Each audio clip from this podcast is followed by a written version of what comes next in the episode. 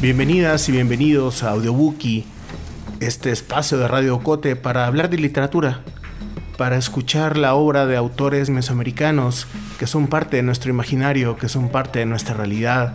Escucharemos en este espacio distintos fragmentos de libros publicados recientemente, algunos, otros sacados de nuestra librera, como una especie de exploración de un archivo de memoria de palabras. Para todos ustedes que disfrutan el olor de la tinta y meten su nariz en medio de las páginas, para quienes disfrutan de llevarse un libro a todos lados aunque nunca lo lean, pero que no pueden salir de su casa sin un libro, para ustedes que van en medio del tráfico, que están escuchando clandestinamente en la oficina, que están tirados en su cama compartiendo este pequeño espacio para escucharnos, para reconocernos en las palabras de los otros el espacio de Radio Cote para celebrar la palabra, el gesto sensible del lenguaje, la pulsión de decir, de nombrar, de crear con las palabras y conectar mundos, tradiciones, sensibilidades e ideas.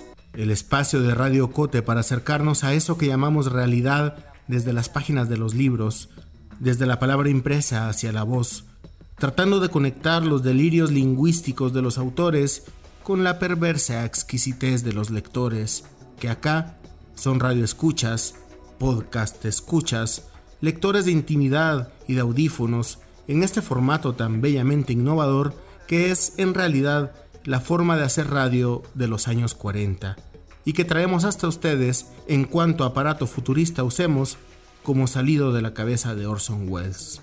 Un podcast para quienes usan facturas como separador de libros, para quienes doblan las esquinas de las páginas inmortales y quienes subrayan con libertad e impunidad esas líneas memorables a las que volvemos años después como quien mira el álbum de fotos de sensaciones. Para todas aquellas personas que hacen marquitas en los bordes y dejan flores silvestres secanos entre las páginas de los libros, para ustedes este audiobookie de la memoria auditiva, que no tiene marcas reconocibles, pero que sabemos volver hacia el ritmo, el tono y la voz de las palabras que nos quedaron como canciones en la memoria. El espacio de Radio Cote para parar un poco y sumergirse en las palabras a ojos cerrados. Acá les traemos fragmentos de literatura que está ahí, a un clic, a una llamada, a una visita con su librero favorito, para quedarse hablando con él, arreglando el mundo mientras cargan entre brazos su nueva adquisición. En esta cabina imaginaria, las páginas de los libros toman cuerpo y voz y en su materialización nos invitan a repensar la realidad, a cuestionarla, a sentirla de formas que intuíamos como una memoria antigua que no tuvo nombre hasta que llegó con alguna autora, con algún texto que, como bien dice el lugar común tan querido, llegó a nosotros sin que le buscáramos.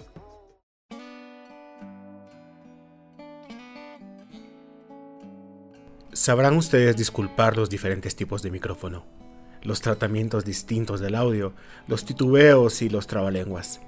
¿Qué les diré? Hemos aprendido haciendo y nuestro penúltimo episodio sobre Dr. René Castillo es un digno ejemplo de ello.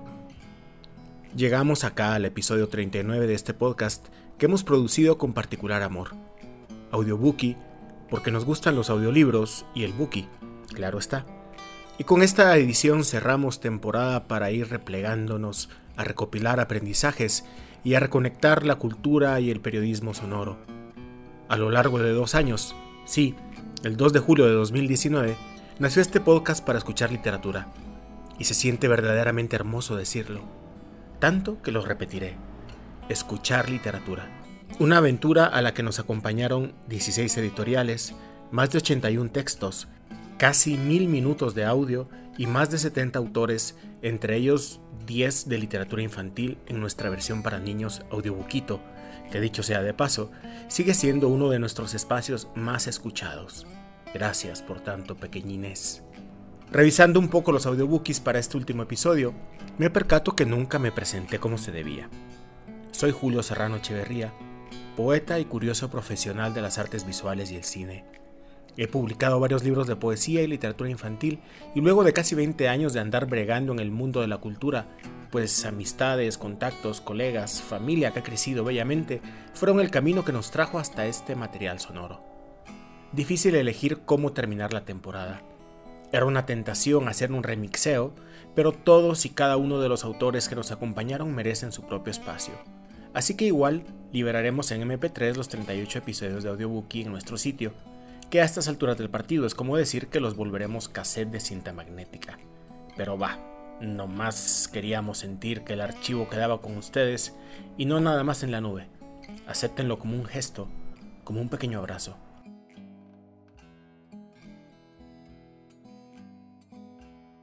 Durante estos 39 episodios nos esmeramos en ser creativos, en mantenerles con la oreja parada. Hoy me tomé la libertad de grabar en un cuarto normal de la ciudad para dejar registrado el dolor de ruidos que vivimos todos los días y que solo cuando nos toca grabar audiobookies o similares tomamos conciencia que nos tienen un motor en la cabeza todo el día, todos los días. Queremos agradecerle al músico Juan Carlos Barrios, que fue el primero en creer en la identidad de nuestro podcast, y nos compartió música de su proyecto Radio Zumbido para la identidad del proyecto. A Radio Sónica, que ha sido una aliada importantísima y querida para retransmitir estos podcasts en su programación habitual. A las editoriales, a los autores, a los libreros, a los lectores, a ustedes que han estado ahí del otro lado y que nos mandaban mensajitos de emoción y conmoción, sepan que pronto volverán a saber de nosotros. Así, sin ataques de melancolía y con celebración de lo que hicimos y de lo que vendrá, leeremos un emblemático poema de María Josefa García Granados, fundadora junto a Pepe Batres Montúfar del periódico satírico Cien veces una. Esto es un poema escrito y publicado por allá de 1830, y es un buen cierre para este su audiobookie de confianza. Sermón para José María Castilla. O joder o morir, oh almo coño, que un bello y tierno y virginal retoño vale más que la vida y que la gloria, que solo sirven de adornar la historia. Así un filósofo pagano, Octavio Augusto, emperador romano, Oh vosotros, muchachos negligentes, que servís de ludibrio a los vivientes, pasando el tiempo en ocio tan profundo cual si no hubiera coños en el mundo. Vosotros que en el seno de la nada pasáis la juventud desperdiciada, desperdiciando los dones del Eterno y que ganáis sin mérito el infierno. Vosotros que tal vez cuando natura os despierta la sangre que os apura, a buscar en la carne algún deleite untáis la mano de asqueroso aceite y así vuestra lujuria se amortaja en una triste y desabrida paja. Y tú, sexo embustero y desasiado, ¿en qué empleas la flor que Dios te ha dado? Vírgenes tontas, con vosotras hablo, no sois ni para Dios ni para el diablo. Ahora que, inflamado de elocuencia al predicar la fornicaria ciencia, más que Bucet y Fenelón me siento, dice San Agustín tomo segundo de Chivita Dei, que en este mundo todos quieren joder hembras y machos, jóvenes, viejos, niños y muchachos, sin que nadie le falte este deseo, aunque vista sotana o solideo, un carajo gentil, robusto y sano, Todas las mañanitas muy temprano, al levantarse el sol bajo la manta, las ropas a su vez también levanta, con arte tal y tan graciosa maña, que pabellón parece de campaña. En la alcoba inmediata alguna niña, sin aprensión que su madre riña, pretendiendo buscarse chincho, pulga, pechos, piernas y todo se lo espulga.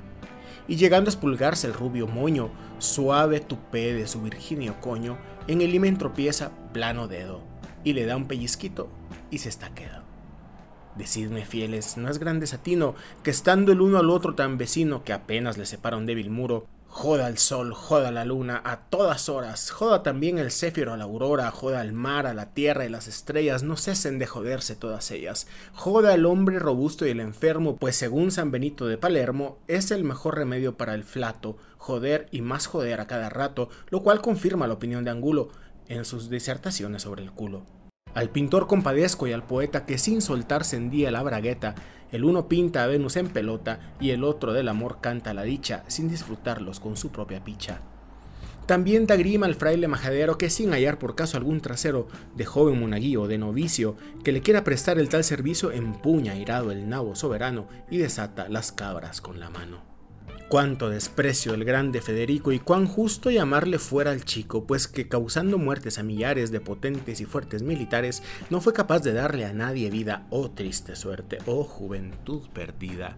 Opinan San Ambrosio y San Bernardo con relación a Eloísa y Abelardo, que su amor vela y su bandera maina cuando no va seguida de una vaina, que premie sus trabajos y sus penas y haga más llevadera sus cadenas y que si Eloísa lo escribió a su amante, tantas cartas de amor como es constante, era por la esperanza que tenía de que le echara alguna vaina fría con el triste virote a medio palo, que al echar una vaina nunca es malo. Desde que el mundo es mundo, aunque se eche a ciencia cierta de que falta leche, preñado en dulcísimas razones, después que le cortaron los cojones. Permite que de lo alto de tu cielo un diluvio les sirva de consuelo, no de agua ni de fuego, pues repito, lluvia tan baladí les diera un pito, sino de leche, incordios, purgaciones, ulceras, crestas, cangros, abañones, sarna, chancros, viruela, bubas, granos, hipostemas, ladías y gusanos, y sobre todo, Padre, un monstruo envía, en tanto acopia la oscurezca el día. Mas no, Señor, piedad, piedad, Dios mío, que ya veo correr la leche un río con carajos y coños juntamente, tened piedad de la afligida gente que ha escuchado devota mis palabras, tened piedad que se me van las cabras. Y entre tanto, que el mundo se corrige y que el carajo al coño se dirige, sobre las aras de tu santo ejemplo, les voy a predicar con el ejemplo.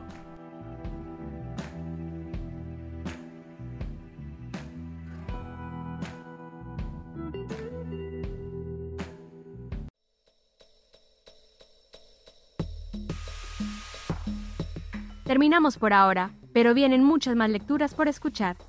Audiobookie es producido en Guatemala por el equipo de Agencia Ocote, con el apoyo de Seattle International Foundation y el aporte de fondos operativos de Servicios Ocote, Foundation for a Just Society, el Fondo Centroamericano de Mujeres FCAM y Oak Foundation. Coordinación, Julio Serrano Echeverría. Música original, Juan Carlos Barrios. No olvides seguirnos en las redes sociales. Somos Agencia Ocote y experimenta nuestra página web www.agenciaocote.com para otras historias en otros formatos.